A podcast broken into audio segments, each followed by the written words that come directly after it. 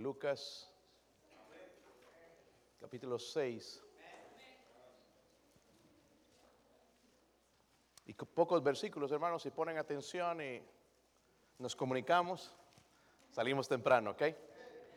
Los diáconos, hermanos, quédense eh, un ratito conmigo, hermanos, y hermano Roberto Quiñones también, por favor, si te puedes quedar después del servicio. Amén. Amensky. En ruso, hermano, a ver si. ok, hermano, el versículo 46. ¿Lo tienen? Yo no sé qué va a hacer alguno de ustedes, hermanos, en el cielo. Allá se va a sonreír, hermanos, de verdad. Se va a divertir uno. Eh, yo creo que vamos a reír de toda cualquier cosa. Algunos que nunca se ríen, hermanos, parecen momias. Wow, digo yo, ¿cómo le hacen cuando están en casa? ¿Sí están siempre? Espero que aprenda a disfrutar la vida, hermanos, de verdad. La vida es bonita si usted aprende a vivirla. Amén. Dice el versículo 46. Yo leo el 46, ustedes el 47, y todos juntos leemos en el versículo 49. Ahora sí. ¿Por qué me llamáis Señor, Señor y no hacéis lo que yo digo?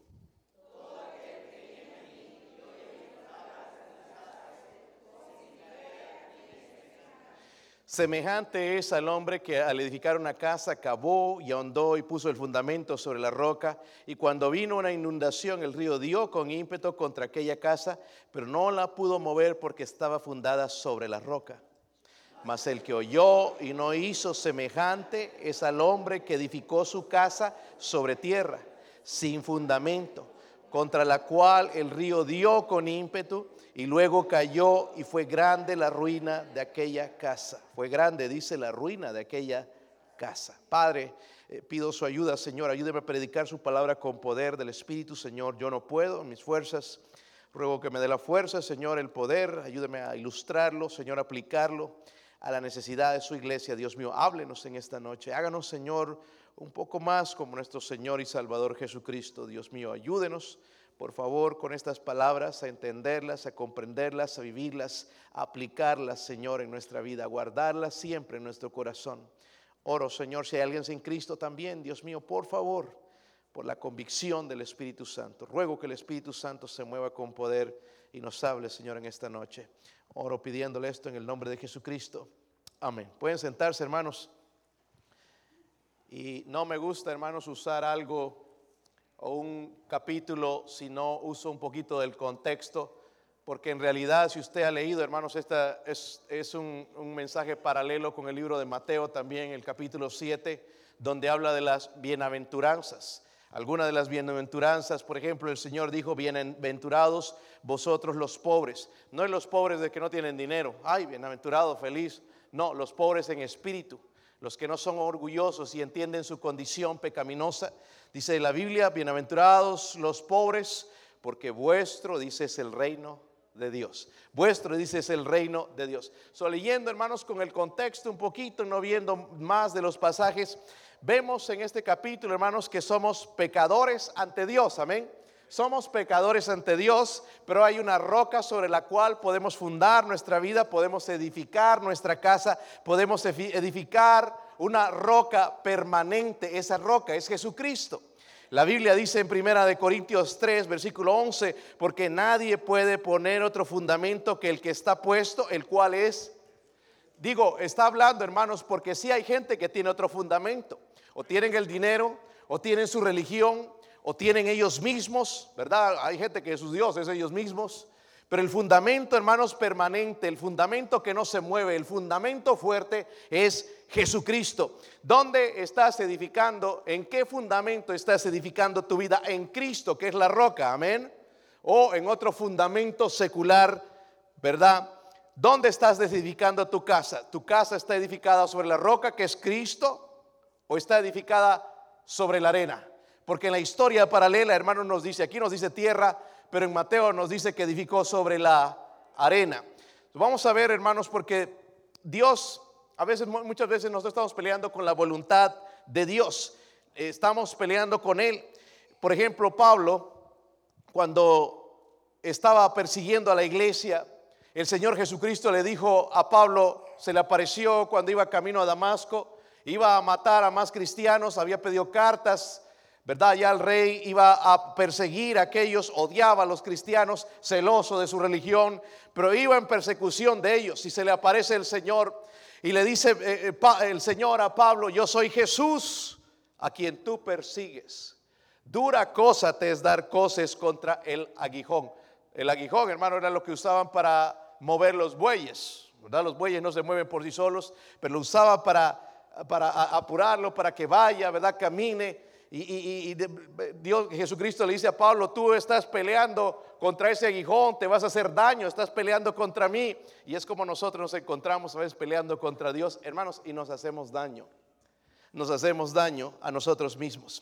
Eh, les, creo que les comenté el año pasado en uno de los juegos que tenían allá, lejos en Jamestown, allá casi una hora o más de aquí, de Lenore City. Eh, fuimos, nosotros vivíamos en un pueblo que se llamaba Warburg. Y en ese pueblito, hermanos, no hay nada, ¿verdad? Es vacío allá, un supermercado pequeño nada más. Pero bueno, fue la casa que el Señor nos proveyó, nuestra primera casa, compramos esa casa, estuvimos viviendo por unos años ahí, después sentimos que el Señor nos estaba moviendo para acá. Pero nosotros siempre hemos tratado, hermanos, eh, de cuidar nuestra casa, de tenerla bonita afuera, tenerla ah, no basurero afuera, cuidarla, hermanos, porque nos gusta en esa manera por dentro igual, y, la vendimos, la pintamos, eh, la, dimos en buenas condiciones, pintada, bien bonita. Y resulta, hermanos, entonces que cuando íbamos a ese partido decidimos desviarnos por ahí, porque por ahí era el camino. Dijimos, vamos a ver nuestra casa antigua, nuestra primera casa. Y pasamos por ese lugar, primeramente llegamos a la casa de nuestro vecino, que era bien hablador ese hombre, le gustaba platicar con nosotros, no se le entendía nada, parece que andaba con tabaco así, y, no se le entendía, pero era bien, buena mm, gente, quería tener amistad.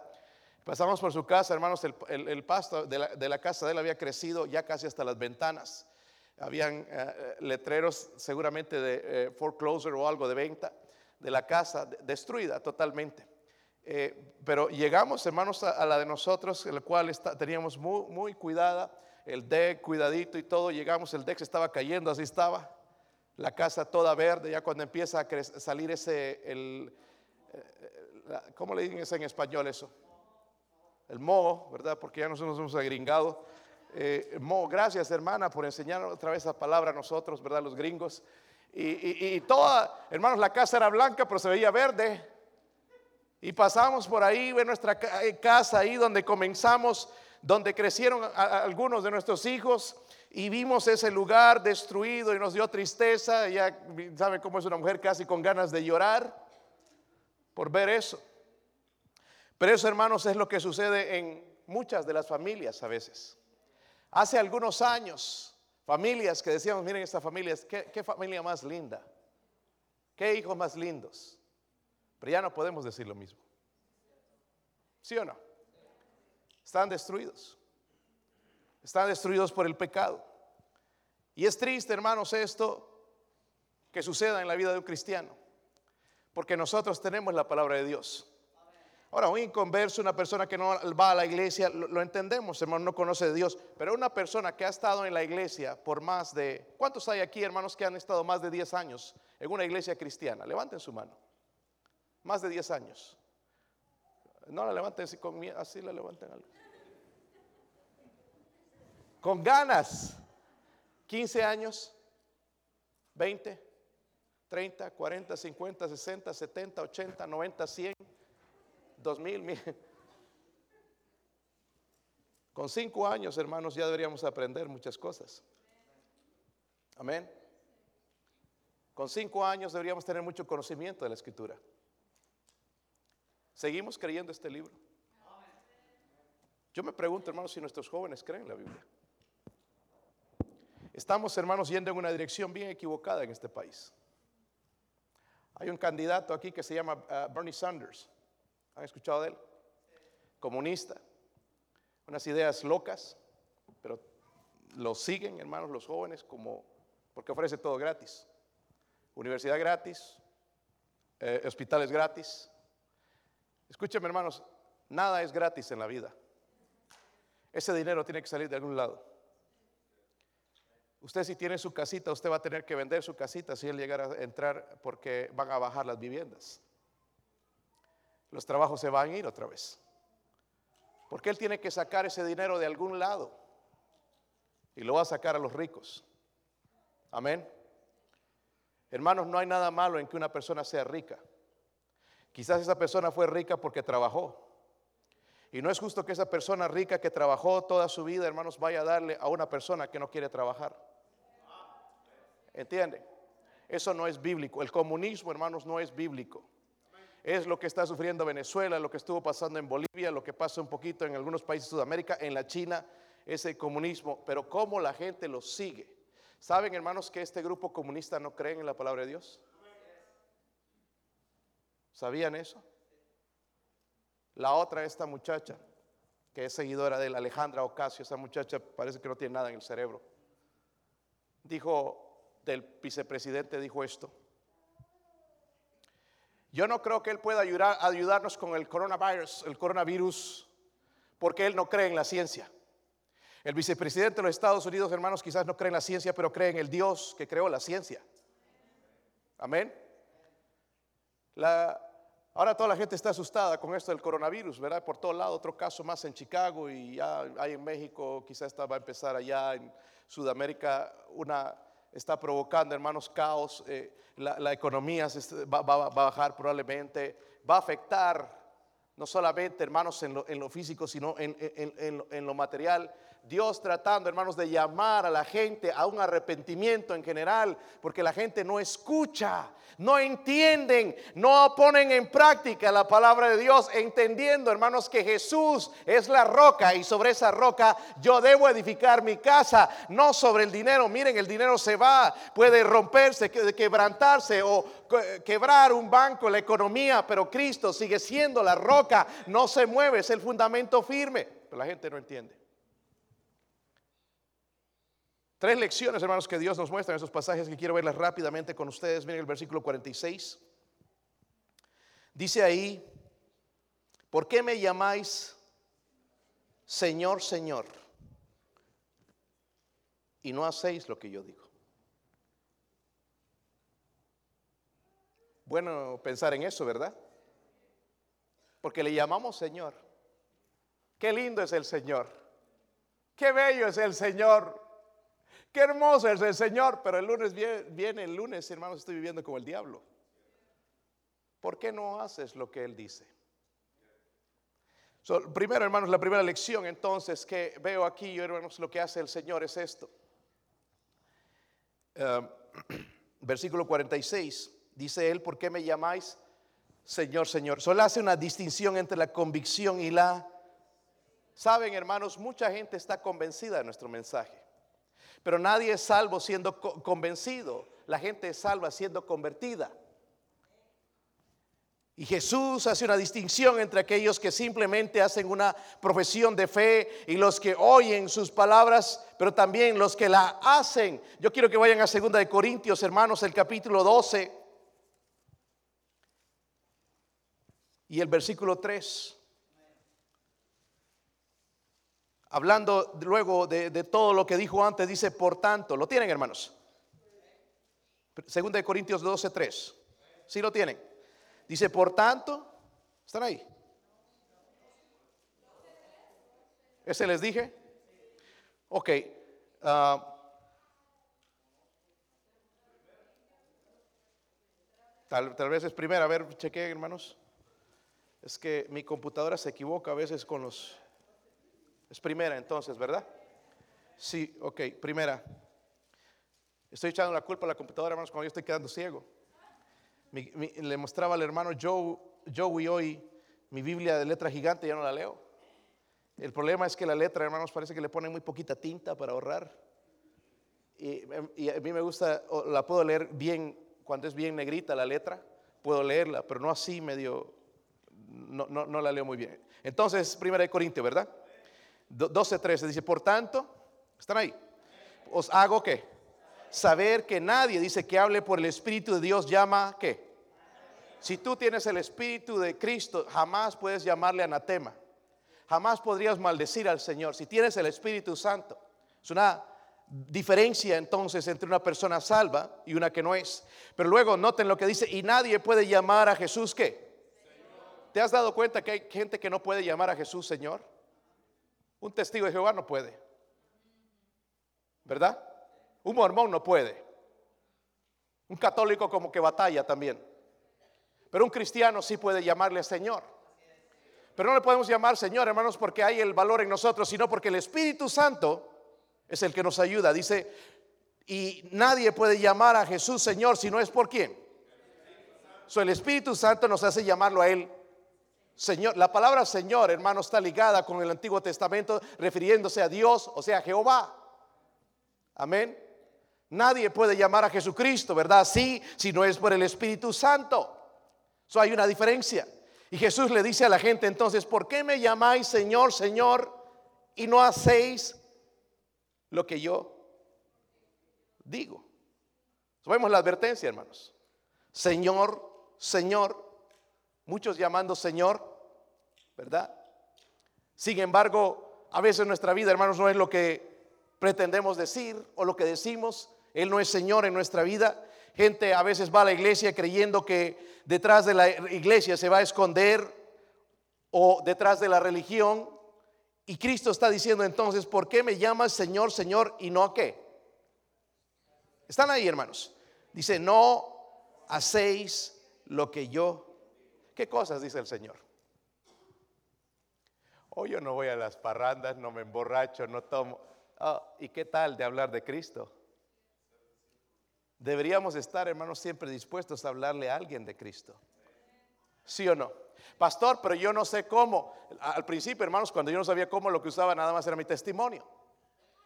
¿Cuándo le salvó? Podemos usar eso, ¿verdad? Mira, yo no sé, yo no te puedo explicar todo, pero algo pasó en mi vida, me convertí a Cristo, ahora conozco a Él, algo ha pasado en mi vida, no te lo puedo explicar, pero sé que Cristo salva vidas. ¿Es tan difícil decir eso? Pero obviamente, hermanos, una persona que no ha sido convertida no puede hacer eso. No puede. Hay muchas cosas que el Señor nos llama. El Señor nos llama también a la santidad y no lo hacemos. El, Señor nos llama a amarle a Él sobre todas las cosas y no lo hacemos. El Señor nos llama a amar al prójimo como a nosotros mismos y no lo hacemos. El Señor nos llama, hermanos, a, a, hacer, a, tener el espíritu que Él tenía, manso y humilde de corazón, y no lo hacemos. ¿Por qué le llamamos Señor, Señor y no hacemos lo que Él dice? Amén. A veces como que no nos identificamos con el mensaje, por eso es que tengo que ilustrar y pisar un poquito callos. Y eso les gusta, ¿verdad, hermanos? ¿No les gusta?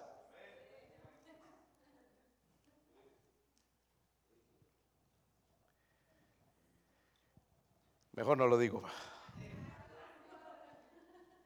No. Esta vez el Espíritu Santo dice no. Jesús te pregunta, ¿por qué? ¿Por qué? ¿Por qué le llamamos, hermanos, si no hacemos lo que él dice. So, hermanos, en, realidad sí hay, una diferencia grande entre la convicción y la conversión, amén. Convencida hay mucha gente, pero convertidos somos pocos. La Biblia habla siempre de pocos, amén. Va a haber siempre en las iglesias, hermanos, somos la minoría. Ahora que va avanzando el tiempo, hermanos, vamos a ser la minoría. Nuestros hijos, hermanos, que van a ir a, iglesia, a escuelas públicas, van a ser la minoría pero tienen que aprender a hacer la diferencia y hacer lo que Él dice. Si somos convertidos, amén. Me da miedo pensar qué le queda a este. ¿Se ha puesto a pensar en eso? ¿Qué van a ver nuestros hijos si nosotros estamos viendo todas estas barbaridades? ¿Qué van a ver nuestros hijos? ¿Qué les va a tocar ver a ellos? Porque nosotros ya estamos viviendo en este tiempo de un hombre no sabe entrar, si entrar a un baño de mujer o de, hombre no sabe si es una mujer o un hombre. Están dudando de que de lo que son. ¿Qué van a ver nuestros hijos? ¿Qué es lo que van a ver? Y el Señor por eso dice, hermanos, ¿por qué? ¿Por qué me llamas Señor, Señor y no hacéis lo que Él dice? Eso no es suficiente llamar Jesús Señor, sino también hacer lo que Él dice, lo que Él quiere. Eso hay una distinción. La segunda lección es esta, miren el versículo 47. Todo aquel que viene a mí y oye mis palabras si las hace, os indicaré a quién es. Ahora, hermanos, ¿alguna vez has batallado, alguna persona te ha dicho, yo no en realidad no sé si soy salvo? Ese es un buen versículo para mostrarles. Y le voy a mostrar tres cositas ahí que le puede mostrar. Mira, si tú, tú vas a saber aquí si eres salvo en realidad. Se los voy a mostrar las tres características. Pero primero, hermanos, quiero dar lo que de la lección en que creo que habla el Espíritu Santo aquí. Es la descripción de un seguidor de quién. La descripción nos va a describir claramente de una persona que es salva. La Biblia dice, todo aquel que a mí viene todo aquel que viene dice a mí, todo aquel que viene a mí. So, hay tres características. Miren la primera característica. Primero dice entonces que todo aquel, aquel que, ¿de qué habla esto, hermanos? Rendición. Cuando usted fue salvo, viene al altar y se entrega a Cristo. O cuando tú le testificas, o porque en casa algunos no fueron salvos aquí, y les presentan el Evangelio, y te vas a rendir al Evangelio, te vas a rendir a Jesucristo y le vas a decir, Señor, soy pecador, yo entiendo que voy al infierno, entiendo que murió por mis pecados, entiendo que me amas, Señor, tanto que moriste por mí, me rindo a ti, a tu sálvame, Señor. Amén. So, primeramente tiene que haber un momento. Algunos les preguntas, ¿cuándo fuiste salvo? Pues no sé si fui salvo o no. ¿Qué piensa usted? Oh, es que una noche tuve un sueño y se me apareció Jesús. Eso no es salvación.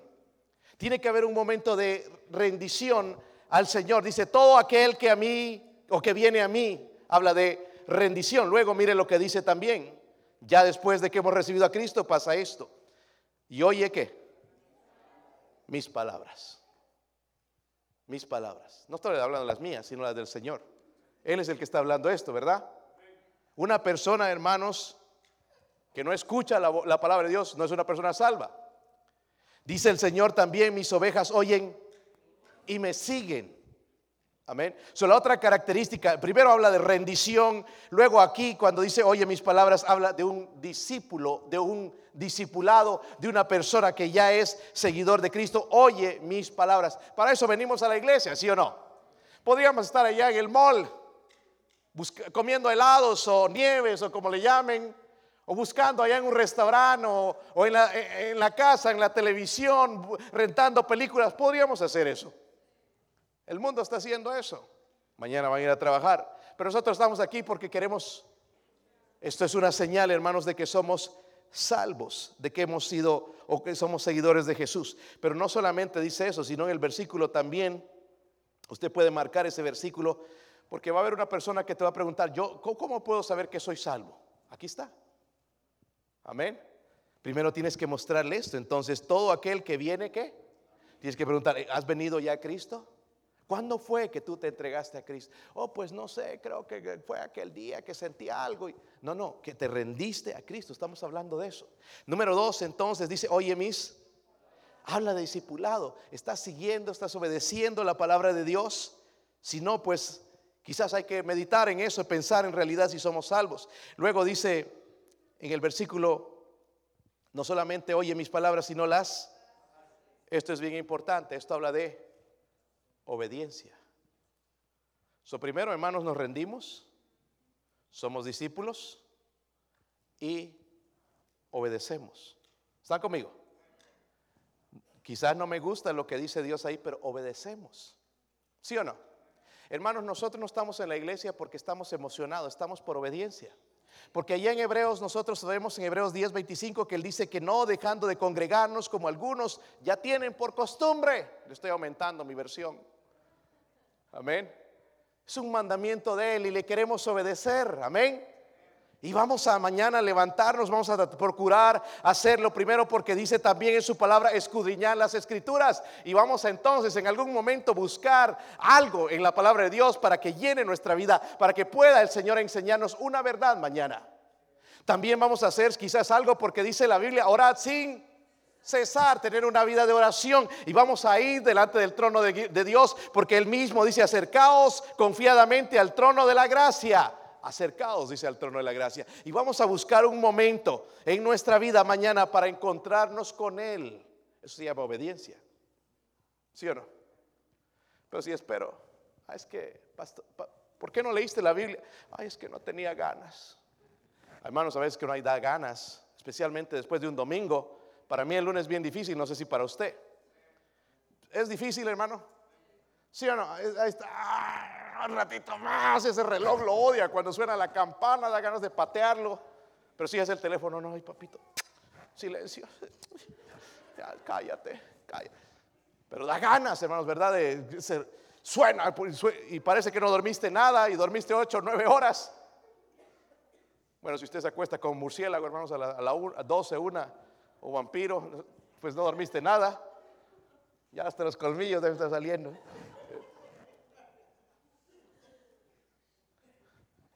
No da ganas, hermanos, en la mañana. Yo te voy a ser honesto, yo a veces voy allá buscando, medio dormido todavía a las 4 de la mañana. Voy así, no sé ni dónde estoy yendo. A me encuentro frente a frente con mi esposa. ¡Ay! y ahí me despierto. y voy allá buscando mi, lugar de oración, allá en el, cuarto. Pongo buscando ya las para, poner a mis rodillas porque es piso y duele cuando estás orando ahí por un buen tiempo. Duele entonces poner mi almohadita, buscar la almohadita. Está muy frío en la mañana. A veces, ¿dónde está esa sábana? A ver, buscar para arroparse porque hace frío. Y luego te pones a orar y.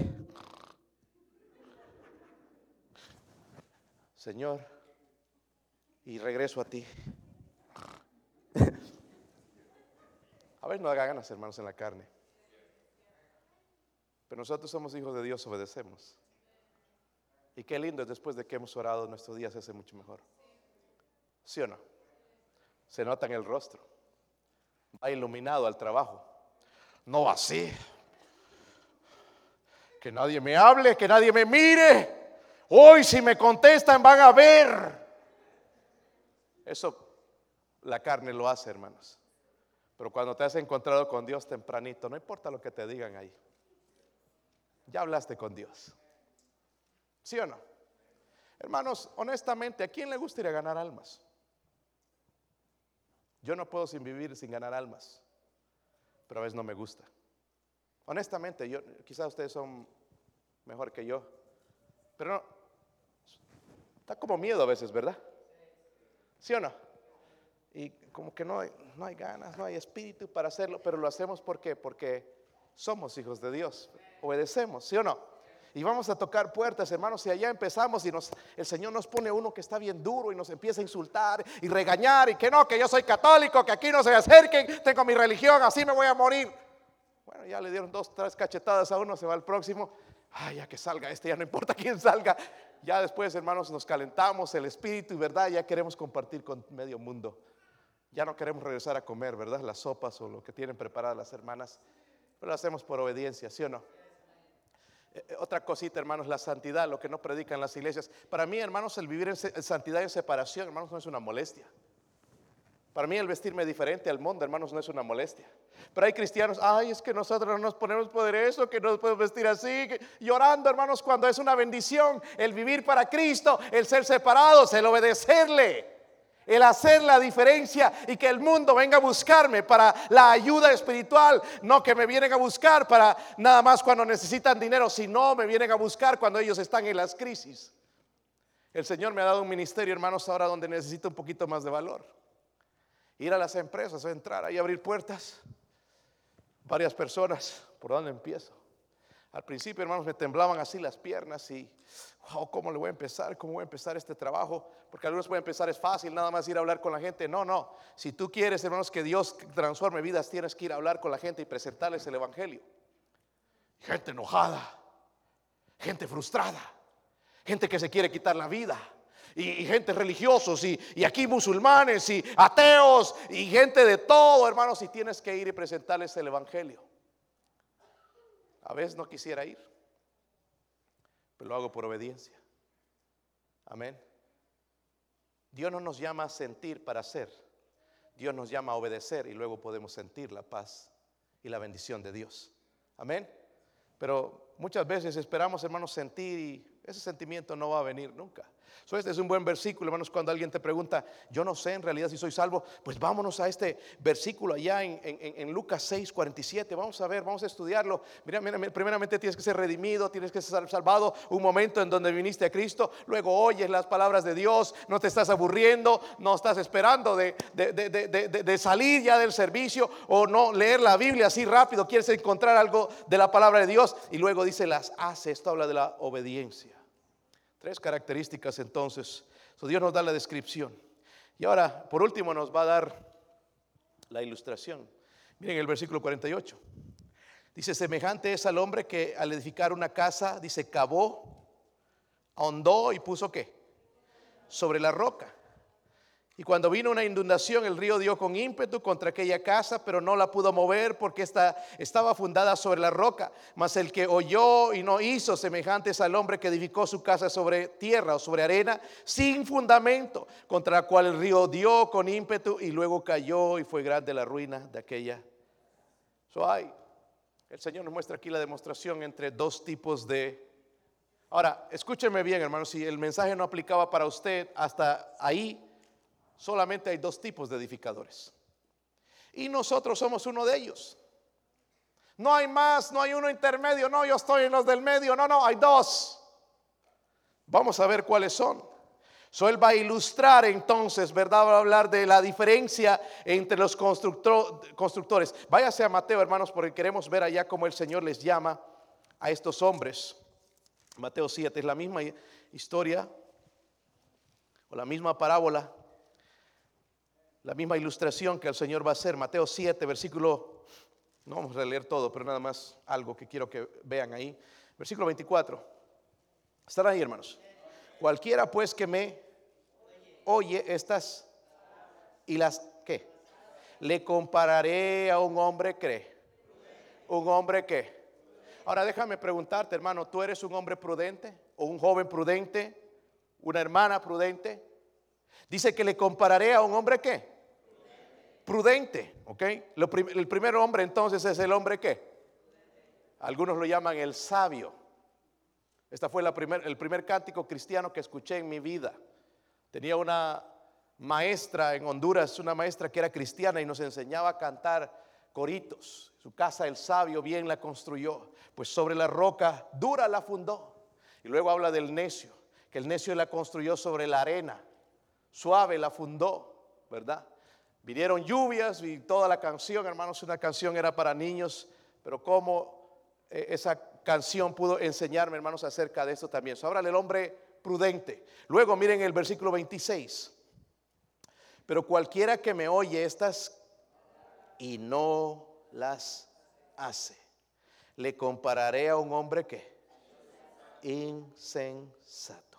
So tenemos primeramente el hombre y el hombre Hermanos, ¿le gusta que te llamen tonto?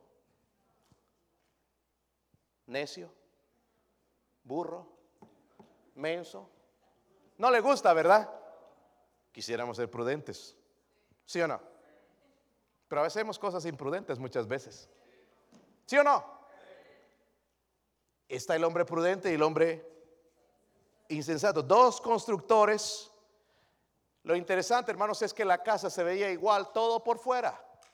Pero la diferencia estaba en que una no tenía qué? No tenía fundamento. Y Jesús, hermanos, sí advirtió que las pruebas van a venir porque va a venir la tormenta, va a venir la prueba. Tarde o temprano va a, va a venir y ahí es donde se va a notar si en realidad hay un fundamento. Van a venir las pruebas, van a venir las tentaciones. Van a venir las, adversidades, hermanos. Y ahí entonces, porque la casa se, ve igual, aquí casi todos encorbatados, bien vestidos. En la iglesia, las hermanas vestidas como, como damas, como mujeres cristianas que pertenecen al Señor, pero quizás nada más en lo exterior. Lo exterior no impresiona a Dios. Aunque déjeme decirle, la manera en que nos vestimos comunica lo que nosotros estamos, tenemos dentro. ¿Sí o no? Amén. Si a alguien le gusta andar con pantalones rotos, es como está su vida rota. Pedazos, rebelde, ¿sí o no? Es así como está su vida, entonces es lo que quiere demostrar. No es que está de moda, es como está, hay rebelión en el corazón. Eh, pero eh, eh, eso es otro asunto, de verdad. Pero exteriormente, hermanos, nos podemos ver igual todos. Todos aquí creemos que creo que creemos lo mismo. Creemos que el único camino al cielo es Jesucristo. Creemos que la salvación es eterna, amén. Que el Señor nos va a dar un día en aquel lugar, vamos a ir con Él a morar para siempre. Creemos eso, ¿verdad? Creemos que hay un cielo, pero también un infierno. Creemos en la santidad. Creemos en la separación del mundo según lo que habló Dios. Creemos, hermanos, en llevar el Evangelio. Amén. Creemos todas estas cosas iguales. O por afuera estamos iguales. Pero si abrimos la puerta de la casa, wow, ¿qué pasó ahí? Ahí está el problema. ¿Sí o no? Eso es algo que nosotros no vemos, pero es algo que Dios sabe.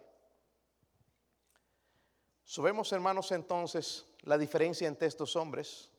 Recuerde, la dificultad va a llegar. Mire el versículo 48 otra vez, dice, el hombre prudente, hablando primeramente del hombre prudente o sabio, dice ahí el versículo 48, cavó y qué más hizo? Ahondó y qué más? puso fundamentos sobre qué. ¿Saben lo que es cavar, hermanos? A ver, ¿alguien me puede explicar qué es cavar? ¿Cuántos siguen usando una pala?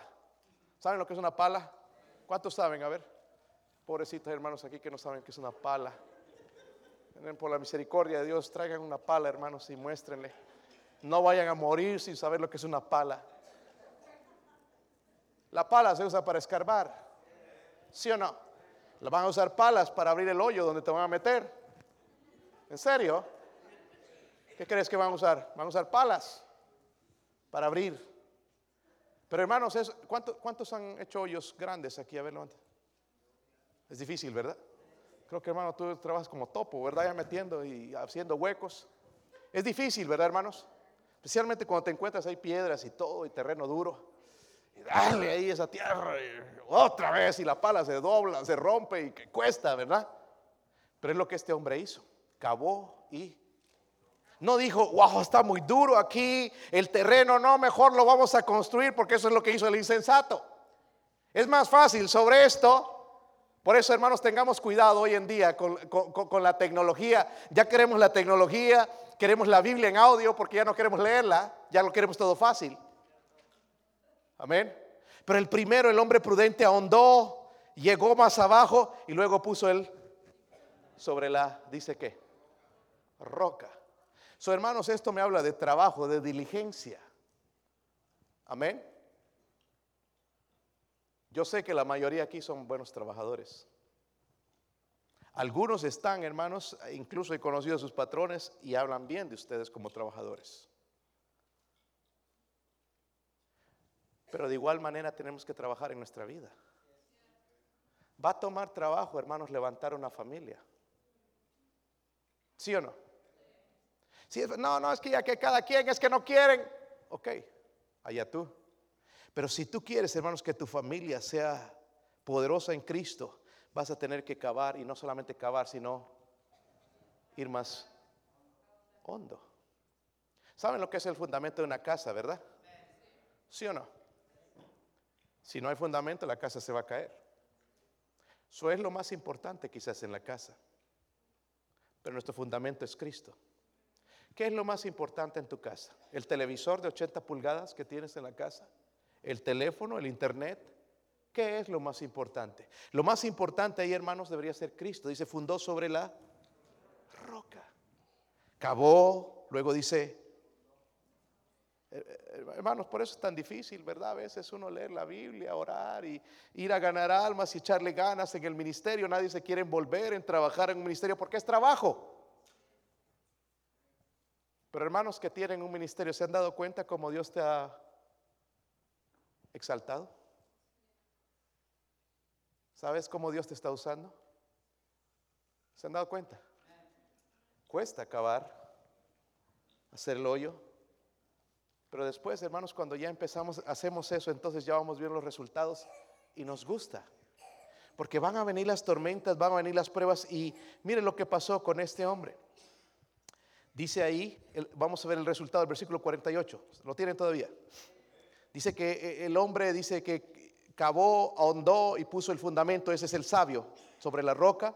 Cuando vino una inundación, el río dio, dio con ímpetu contra aquella casa, pero no la pudo qué. Hermanos, una familia fundada en el fundamento de Cristo no puede ser movida. Hay hermanitos están pensando ahí dejar la iglesia cualquier cosa. Que el hermano no le saludó, no le miraron. Niños, si está fundada con un fundamento fuerte, hermanos, nada nos va a mover. Ah, yo estoy por dejar el cristianismo porque hay no mucho hipócrita. Yo no ando mirando a la gente, yo ando mirando a Cristo. Puesto los ojos en Jesús. Él no, hizo, él no me hizo nada. Él es fiel. Él no cambia, hermanos. Él no es como nosotros, que somos como el termómetro que sube y baja. O montaña rusa, arriba, abajo, arriba. Y cambiamos de acuerdo a las circunstancias del tiempo y cómo nos va. Él sigue siendo Dios, hermanos. Sigue amándonos. Sigue en el trono. Y tengo que tener mis ojos puestos en Él. Dice que entonces esta casa no se movió. ¿Por qué predico este mensaje, hermanos? Porque escuchamos tanto mensaje. Vinimos aquí, tomamos decisiones y necesitamos entonces empezar a acabar, a ahondar y fundar sobre el fundamento que es Cristo. Porque el simple, la simple predicaciones, hermanos, no me va a cambiar. Tengo que poner el fundamento, amén. Pues tengo que cavar, tengo que ahondar, va a costar trabajo. por eso la mayoría no lo hacen, porque es trabajo. El otro día, hermanos, les pregunté cuántos han leído la Biblia completamente. Eran como unas cinco o seis manos. Y algunos tienen más de diez años aquí. ¿Por qué no has leído toda la Biblia? Porque no estás cavando ahí. Ah, es que no tengo tiempo. Todos tenemos tiempo. Si todos leeríamos, hermanos, tres capítulos, por lo menos al, día, leeríamos toda la Biblia en un año. Tres capítulos, hermanos, no llevan ni 15 minutos. Pero tenemos 15 minutos para Dios. Pero tenemos horas para estar en el Facebook o en, en, las redes sociales. Tenemos tiempo para estar en el televisor, en el internet y comunicándonos. Y tenemos tiempo para otras cosas, pero no tenemos 15 minutos, hermanos, para Dios. Por eso es que estamos así. Y tengo que rematar y martillar entonces todo lo que el hermano Basilio Alfaro dijo. No solamente es oír, sino también hacer. Vamos a tener que cavar Vamos a tener que empezar a, practicar la palabra de Dios, poner ese fundamento, el fundamento es Cristo, vamos a tener que edificar sobre la roca que es Cristo. Pero dice que vino la inundación en esta casa del sabio, el río dio con ímpetu porque va a venir con fuerzas los ataques de Satanás, van a venir las pruebas, va a venir la muerte, va a venir enfermedad, hermanos, va, va a dar con ímpetu en la casa, va a doler, va a haber momentos de, de dolor, pero la casa no se va a mover porque está fundada sobre la roca que es Cristo. Yo me siento tan triste por los católicos porque ellos piensan que el fundamento es Pedro. Pedro está muerto. Podríamos eh, sacarlos si se encontraran, hermanos, los huesos de Pedro, pero el Señor Jesucristo no está en la tumba, está vivo. Servimos a un Dios vivo. ¿Qué diferencia hace en nuestra vida, verdad? Pastor, usted le da duro a los católicos, le doy duro a sus doctrinas diabólicas y satánicas que están llevando tanta gente al infierno. Tanta gente, hermanos, en cantidades. Yo sé que la mayoría aquí hemos sido, ¿verdad? Monaguillos, curas, monjas, sacerdotes. Algunos todavía tienen el peinado de monaguillo. Este, dice la casa, hermanos, de este hombre no, no, no la pudo mover. ¿Por qué? Porque estaba fundada sobre qué. Nos deja bien claro. Pero luego a lo que la Biblia nos llama el hombre insensato, necio, el versículo 49. ¿Están ahí, hermanos? Dice más el que oyó, escúchenme bien. ¿Cuántos mensajes escuchamos y no hacemos? Amén. Hay gente que le digo, hermanos, apaguen ese teléfono en el servicio. Lo mismo. No quiero verlos con el teléfono en el servicio. Si eso no pueden obedecer, hermanos, ¿cuánto más esto? ¿Sí o no? Eh, eh, jovencito, La Biblia, eh, escuchamos, hermanos, en, en esta semana de honrar a nuestros padres. Pero ¿cuántos ya le han empezado a contestar en estos días? Respondones. Porque sí hay hijos respondones, ¿verdad? ¿Sí o no? Que no se pueden callar la bocota. Tienen que decir algo, decir una tontera porque creen que son justos, que saben más que sus papás. Cuando la Biblia dice que honra, no obedecemos. No oye, parece que le entra por aquí le sale por... Ah, pero ahí estamos, sí, voy, prometo, voy a hacerlo. Por eso yo no me quedo impresionado ya, hermanos, con las conferencias. Me quedo como impresionado con el cristiano, hermanos, que sí está fiel y sí cambió su vida y sí le está echando ganas. Ah, pastor, está en contra de las No, por eso las hacemos. Es más, deberían comprar los CDs también para recordar un poquito, porque se nos olvida. Pues debíamos escuchar. Pero noten lo que este hombre necio dice, hizo más el que oyó y no hizo, semejantes al hombre que edificó su casa sobre qué. En Mateo nos dice que es sobre la arena, pero lo hizo sin fundamento. Amén. Y eso es lo que estamos haciendo algunos. Estamos fundando poniendo un fundamento, hermanos, haciendo nuestra vida como nos pega la gana, sin fundamento. Por eso cuando llega, hermanos, vamos a, decidir la persona con la que nos vamos a casar, nos casamos y metemos las patas ¿verdad? Y estamos ahí metidos en un tremendo problema porque ya a los tres meses está empezando a ver la persona en realidad que es cuando, cuando me caso. Ya empieza a sacar las uñas, ya empieza a mostrarse aquella cosa que era, porque al principio, como dicen todos, dice que el amor es ciego. A ver lo que se venga. Después abre los ojos y te das cuenta, todo chimuelo, feo, panzón. No estoy agrediendo a nadie, hermanos, por si acaso, si hubo algún parecido, algún hermano.